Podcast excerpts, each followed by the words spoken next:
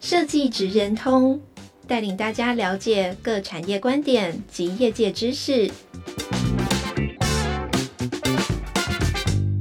以设计的角度切入，让大家理解各产业中设计职人的成功关键或必备技能，快速掌握产业与设计脉动。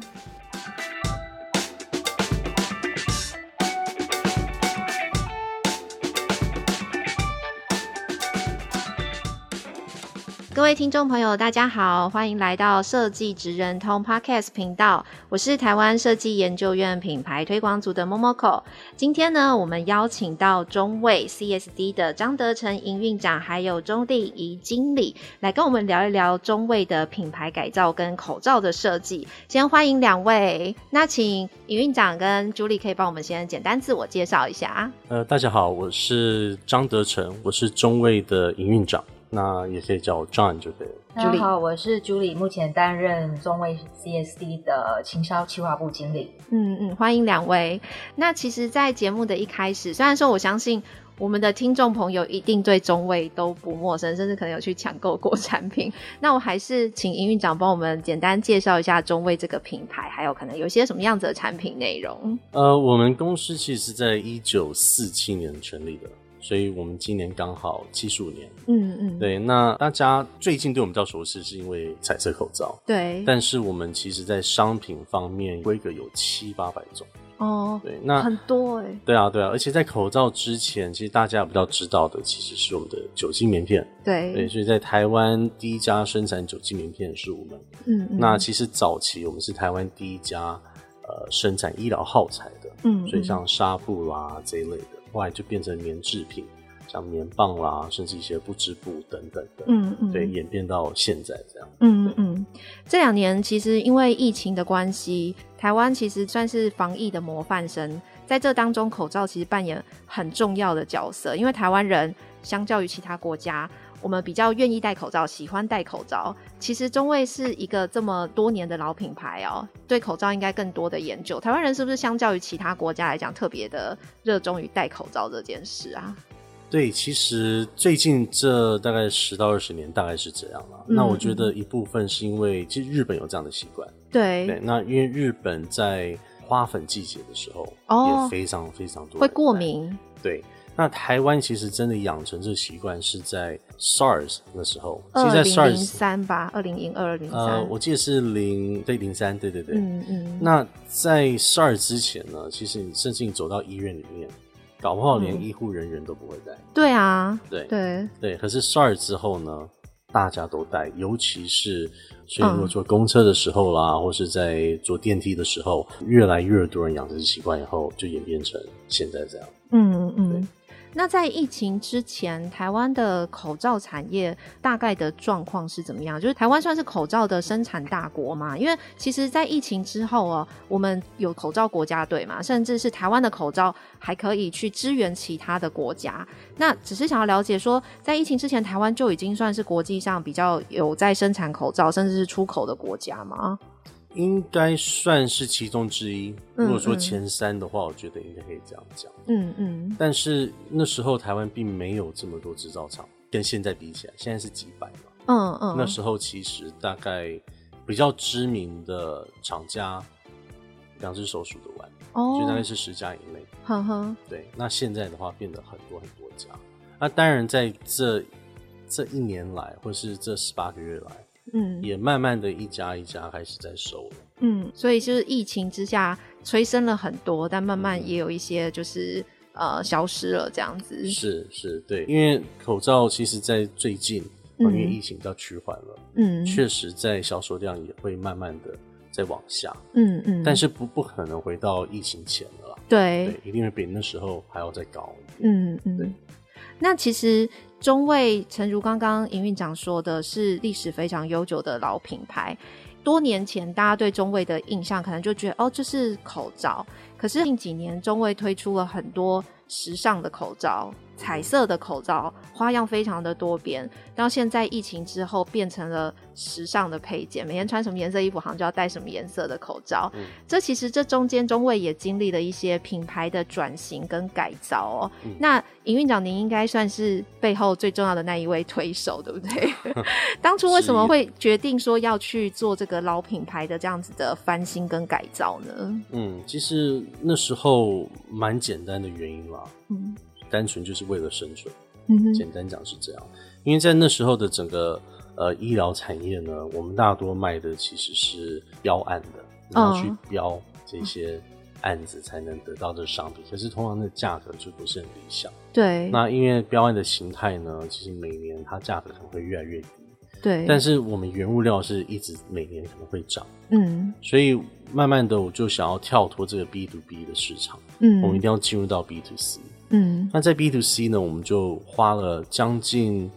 八个月到十个月的时间去研究我们的品牌，我们跟外部的一些品牌顾问公司合作，嗯，然后就发现说，我们的品牌要走到 B to C 呢，一个很大的问题是它已经老化了，嗯，而且一直没有去改变它的，不管是公司营运的方式，或是文化，或是品牌 logo，或是包装等等各方面。这个品牌需要再去做一些调整，嗯嗯，对，所以我们就从那时候开始去做一些调整，才能在 To C Consumer 的 Market 比较成功，嗯哼，那也是在营运长的一手支持之下，才成立了公司内部的行销部门吗？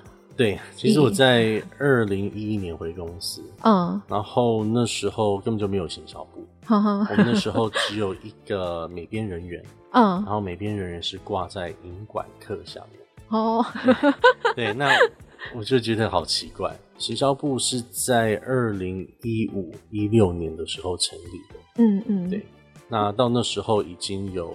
呃呃，主管啦，有设计人员，也有一些简单的企划，这样、嗯、对。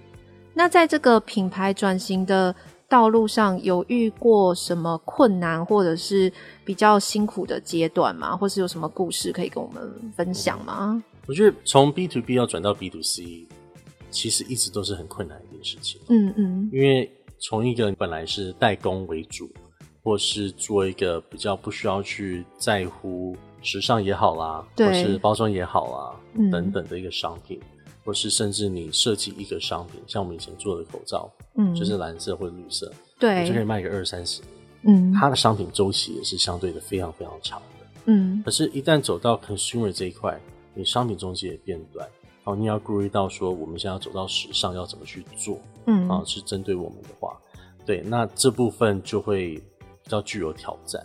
嗯，那所以刚开始其实我们是跟比较多知名品牌去做合作，像我们第一个合作的国际品牌就是 L，嗯，嗯，就是法国的那个 L，对对，然后慢慢的我们有跟其他一些品牌去做合作，嗯，那这个就是能帮我们带到一个时尚的一个阶段做合作，可是后来我们确实碰到一个问题，就是说那。我们一直都是跟人合作的话，那我们怎么去展现我们自己的一个独自的创作？嗯嗯。所以其实我印象最深刻的，我觉得自己我们做的代表作啦，是我们跟北捷二十五二十五周年那时候的合作。嗯嗯，黑色款上面有捷运路线图的这个，对对对，嗯嗯。为什么呢？因为其实那时候嗯还在想说要怎么设计的时候，对，我们也是有点抓破头皮。嗯。那因为北捷本身。也不是一个时尚品牌啊，对对不对？对，所以在某些元素上面，要真的是从零开始、嗯、啊。那我们是跟时尚品牌合作的话，有一些他们可能原本就有的元素，我们可以再拿来做调整，去做结合，然后共同创作出设计。嗯，可是北捷并没有，嗯、所以那时候我就跟我们的设计师就在那边聊，我就想到说，我对北捷印象最深刻的，嗯，就是它每一条线是不一样的颜色。哦，对，对蓝线、红线、橘线这样子，而且每一条线呢，它的形状也不一样。对，那我们看是看说这是一个地图，它是路线。对，可是如果你一个设计师的角度去看的话，它是一个图案。嗯，那我们怎么去把这个图案发挥到最大？嗯，所以说我们从整个口罩是深色底色，然后上面有圆圈圈嘛，对，分成四个的圆圈圈嘛，对，对，那就是每一个站的那个圆圈圈。哦，就是站点的意思，嗯、站点的意思，然后把它结合在一起，变出一个 pattern。嗯，那再经过这个圆圈圈分成四等份，我们再用这四等份去画出不同路线的形状。哦，对，那我就觉得这是一个非常非常有趣的东西。对，我们透过地图上面的元素去做出一个 pattern，嗯，然后再透过这个 pattern 再去呈现不同的路线的形状。嗯哼，那我就觉得这个还蛮具有代表性的。那每一款这样子的这种联名的口罩都是来自于中卫自己内部去做设计的吗？啊、呃，没有，有时候是共同设计。呵呵，对对，有时候是我们内部做设计，每一个案子不一样。哦，我好奇哦，就是像口罩，我们一般平面的就是这样一个面吗？是所有的设计它都可以应用在口罩上面吗？还是说口罩它的设计其实是会有一些限制，或者一些美感之类的呢？多多少少也是有，因为口罩要设计的好看，不是你生产出来它看这样就好看。嗯，你一定要等它摊开。嗯，它摊开了以后，有些会被藏到下巴下面，哦，有些到边边。哈，所以好的口罩设计是你在戴的时候是好看，不是你拿着一片的时候看起来好看。哦，这是我们自己的设计理念嘛。哦，那当然，口罩一整片呢，像平面的，它还会有折痕嘛。对，对不对？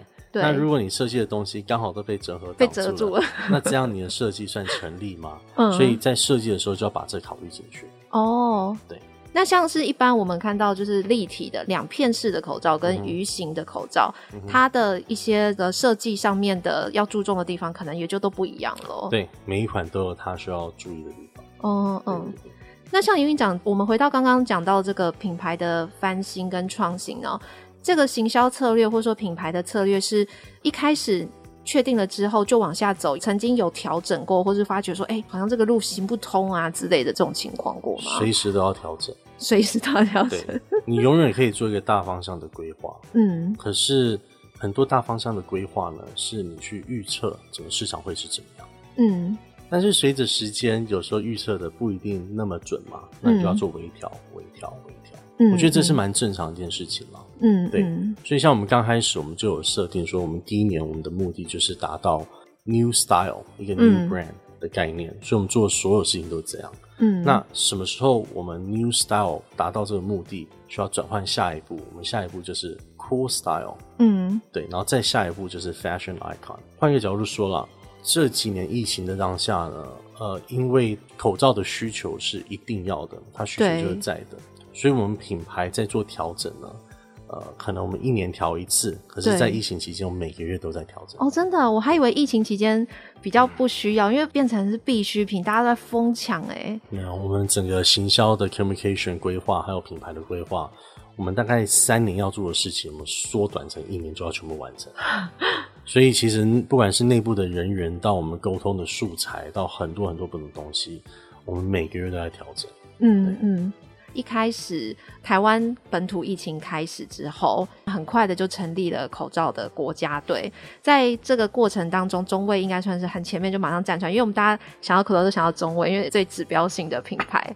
这个中间是中卫很快的就增加了产能，或者说去做了什么样子的应变，去回应政府的这种需求吗？嗯，因为口罩本来在冬天就算是我们旺季，嗯，那刚好在那时候呢。呃，十二月的时候，其实我就有看到说，诶，香港好像有一些流感出来，嗯，嗯，所以我们就已经有备货了，备一些原物料，哦，而且又要选举，因为要过年，那，哦，大家会跑回来，有可能有这样的需求，对，所以我们本来就多备了一些原物料，嗯，那刚好政府需要征收的时候，因为口罩需求不够，就是口罩需求太大，然后口罩不够的时候，我们其实都已经准备好了，嗯，那毕竟我们口罩也做了那么久。对，对，而且我们产量一直以来就是很顺顺的，一直有运转。嗯，那另外一个地方就是我们在产线的一个原则，是我们有一个七三法则的一个原则。嗯嗯，就是我产线永远会尽量让它保持在七成。嗯，那另外三成是拿来给我们做一些呃测试的啦，或是。那个创新的啦，或是如果今天有特别的需求需要开那三层，就会把它打开。嗯嗯。所以当二零二零年年初的时候有这样需求的时候，我们刚好还有三层的产能可以把它全部打开。哦，对，就全开之下提高整体的产能。嗯。对对对对，因为我们这个行业比较不一样，很多行业有淡旺季，而且是是夏天就是淡季，或者冬天就旺季，然后这样去。每年都差不多这样。可是我们又多一个，就是当有流感的时候，嗯，我们也需要准备好哦。所以我们在整个运用我们的工厂还有它产能的方面的调整会比较不一样。嗯嗯嗯。那其实站在一个消费者可能有点外行的立场，方观听众朋友问哦，为什么中卫的口罩好像都比较贵呢？是因为它的比较厚，或者是说它的材质上面的差异、版型上面的差异吗？嗯，比较贵原因是因为我们的原物料，嗯，我们真的是有挑选过的，嗯嗯嗯，所以我们有一些原物料呢，甚至它里面一些成分还是从日本那边的哦，对。嗯，所以我们原物料是用比较好的，所以确实比较贵。嗯嗯。那在另外，我们在生产的时候，有时候我们可以把速度开很快，对。可是品质上会变得稍微比较不稳。哦。所以我们宁可降低它的产出，嗯，让它品质稳定比较高，嗯。但是这就是成本变高。嗯，对。所以就是反映在售价上了。对，反映在售价上。嗯嗯，营运长，其实我们在找一些相关资料的时候，发觉营运长的背景很多元。您也学的是设计，是有学室内建筑设计，对不对？嗯，然后也有从事过。词曲创作是音乐人 那现在是营运长，这中间是怎么样去做这个职涯的转换？就是怎么会 从一个艺术设计家的感觉走到就是企业的营运长这一条路呢？嗯，其实设计因为刚好我是读室内建筑，对，然后我是室内建筑美术双修，嗯嗯。那后来毕业后，大学毕业后，我是先做室内建筑，嗯。那其实很多人问我说。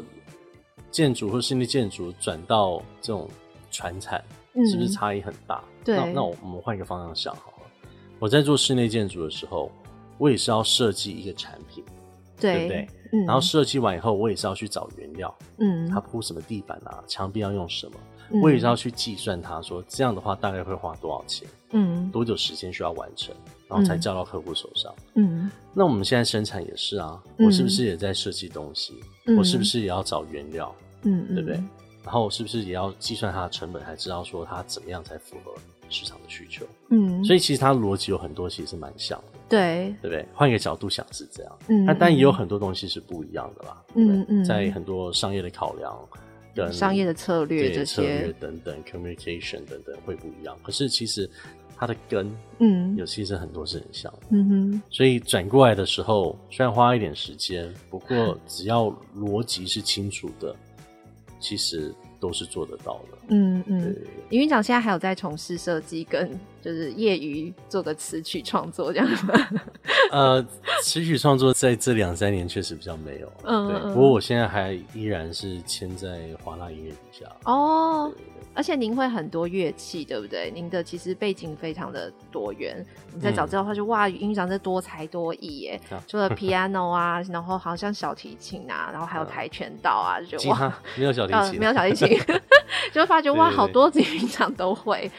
在这个经营的过程当中，有把一些这些过去的能量，或者说所学的套用到就是现在企业的经营当中吗？嗯，我觉得一定有的。嗯，对，因为身为部分音乐人，还有喜欢画画的，嗯，会很讲究说一个 lifestyle，嗯嗯，然后一个生活品质，嗯、或是一些小小的东西，嗯对。嗯那因为因为设计和音乐人通常都比较感性一点嘛。对啊，对，对啊。所以像我们在今年的四月。嗯，我们公司一部分也有重新装修，嗯嗯，对，所以我们现在的整个呃行销部门，还有一些业务，还有一些产品，就一些人员呢，呃，在我们新的一个空间办公，那、嗯、那办公就不会像是传产的一个跳脱传产了办公室，对对对对对，所以就是在这方面，我觉得以前做的设计或室内建筑方面，也有带给我一些这样的灵感，嗯、说。嗯，为什么办公环境有就一定要怎么样？嗯，为什么不能做别的？嗯，那我觉得这也是在设计商品的一些一些呃会去注意到的，就是永远不要被一个框框框住了。嗯，要在框框外去想事情。嗯，对，所以。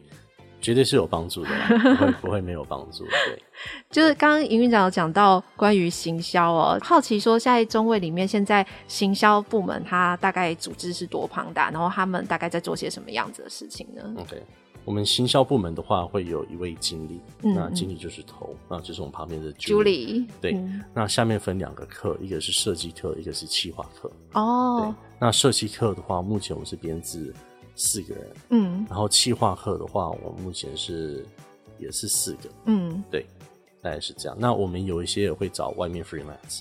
哦，一起合作这样。对对对，所以像我们的 PR，我们就外面有一家公司，哦、我们品牌顾问也是另外一家公司。嗯，对，嗯然后偶尔会有一些 freelance designer，偶尔。OK。对对对。就是回到行销刚刚讲的课题，其实因为我自己有追踪中卫的社群，嗯、然后我发觉中卫的话题真的是一直都没有断诶，而且每一次都很有趣。像最近是跟金马奖五十九合作，嗯、然后也有之前就是开发出的像是雨型口罩，然后再更之前像是宝格丽啊，或是一些演唱会哈利波特，我更数不完，超多的，就是跨界合作非常多元。想请问 Julie 或是营运长，就是怎么样开启这些跨品牌的异业合作的，嗯，应该可以分为两个阶段啊。一个第一个阶段应该算是我们刚刚林院长提的，我们品牌初期，嗯的这样的一个转型。嗯、那也就是应该可以用二零二零年来切分。哦、那也就是在二零二零之前，其实我们已经很确定，我们想要把口罩做成一个 fashion accessory，就是日常的时尚生活配件。嗯，那可是，在当下我刚进去公司的时候，其实整个公司里面，不管是我们在设计或企划。的现有的这一些人，其实他们都没有 fashion 的 background 哦，oh. 对，所以那时候我们自己也很难拿捏，口罩要变时尚，我们应该怎么做？对，所以那个时候我就跟呃营运长讨论说，我们可能自己没有办法很好的掌控什么叫时尚配件这样的一个，还拿捏不太准。那我们要不要找一个时尚品牌，嗯，我们来合作？所以这就是刚刚我们提到的 L，嗯，我们是用授权的方式来合作。也在那次的专案里面，我们看到了，当你在做一个时尚品牌的时候，你要做的 communication plan 有哪一些？嗯、你要预备哪些素材？你新闻稿要怎么写？对，商品图要怎么拍？嗯，你的文案要怎么写？去跟通路、跟消费者沟通。嗯，所以在一次这样的一个时尚品牌的一个呃联名授权的这样一个合作，其实我们也在 training 我们自己的 team。哦，原来。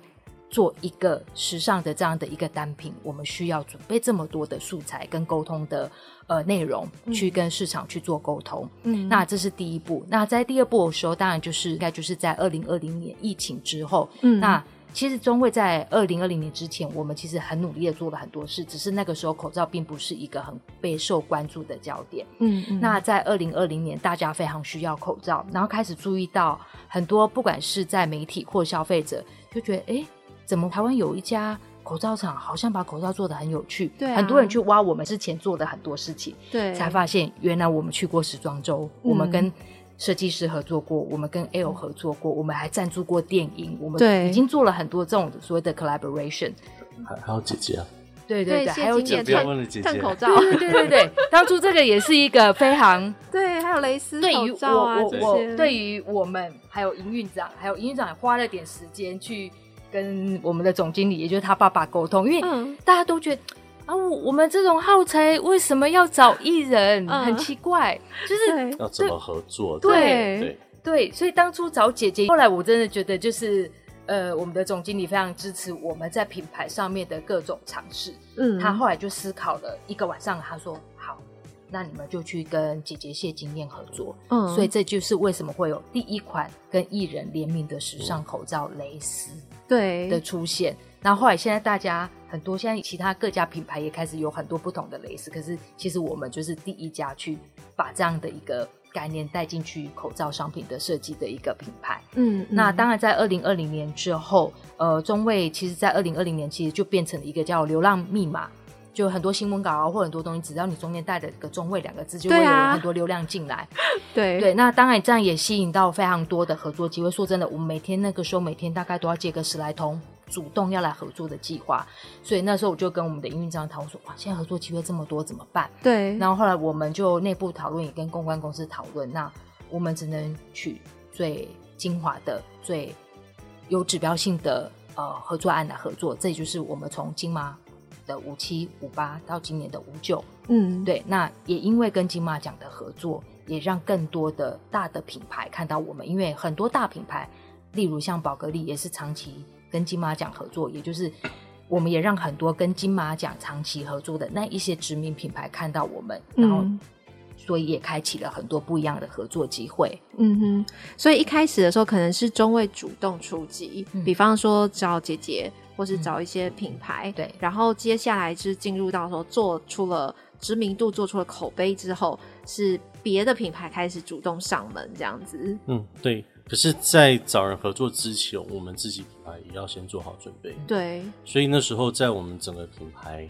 呃，不管是从素材也好，拍摄也好，商品也好，我们已经先做好了，也都先有做一些 communication 了，嗯，让这些其他品牌愿意跟我们合作，嗯，那么我们讲白一点，一个国际品牌，他说你是一个口罩品牌，我为什么要跟你合作？嗯，他们也会拒绝啊，嗯，对不对？因为这跟他们品牌形象也有关，嗯，可是，在前面我们做好这准备，才。有像姐姐这样愿意跟我们合作，嗯，然后才有像 L 这样的品牌愿意跟我们合作，嗯，那一旦这个合作成了以后，刚好碰到二零二零年，嗯，然后就有这样需求的时候，后面我们在接到很多合作，就是自己找上门来，嗯嗯，所以这也是分不同阶段去做。那而且当时刚刚就有提到，很多人想跟我们合作的时候，我们都。碰到问题，我们到底要跟谁合作？对啊，怎么样去做这个取舍跟决定？对，我我觉得这个就是要自己有一些 patience 和 self control 的地方。嗯，因为其实有很多想找我们合作的，其实是代工哦，也可以赚很多钱。嗯，可是我们宁可放弃掉那一些，嗯，我们去找一些比较指标性的精华去做。嗯嗯，因为这个才是比较符合我们想要走到的一个品牌的点。嗯，对，所以那时候我们也是真的也讨论蛮久的啊，我真的太多太多不同合作机会，嗯嗯，对，还有还有对啊，赚钱的机会，因为刚刚有时候舍去掉。刚刚 Julie 讲到说“中卫”两个字是流量的密码，你知道为什么吗？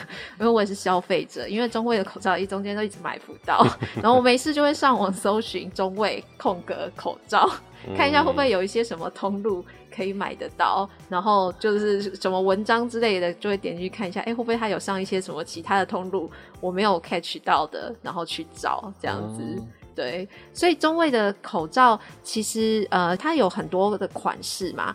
我好奇哦，因为其实，在前一阵子，应该说是疫情那一阵子哦，大家很喜欢戴鱼形口罩，就是这个立体三片式的这一种。嗯、那时候我们就会好奇说，为什么中卫最大的厂竟然没有出？就是那时候，应该中卫大部分是平面或是两片是比较尖的这种形状的，鱼形却没有出，这是为什么呢？其实那时候我们产能还是一直满载的，嗯，嗯，这是其中一个。那再来是因为鱼形的机器需要位置，是我们厂区也不太有位置 哦。对。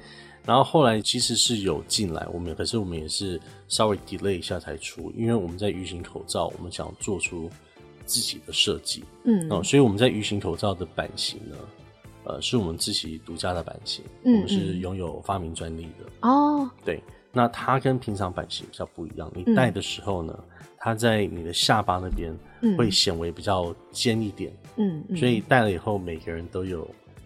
V 脸，小 V 脸哦，哇，好棒哦，真是小心机。对对，所以这是比较比较特别的地方。那其实，在设计这个也有很多打样啦，trial and error，所以又花了一点时间。嗯嗯，对。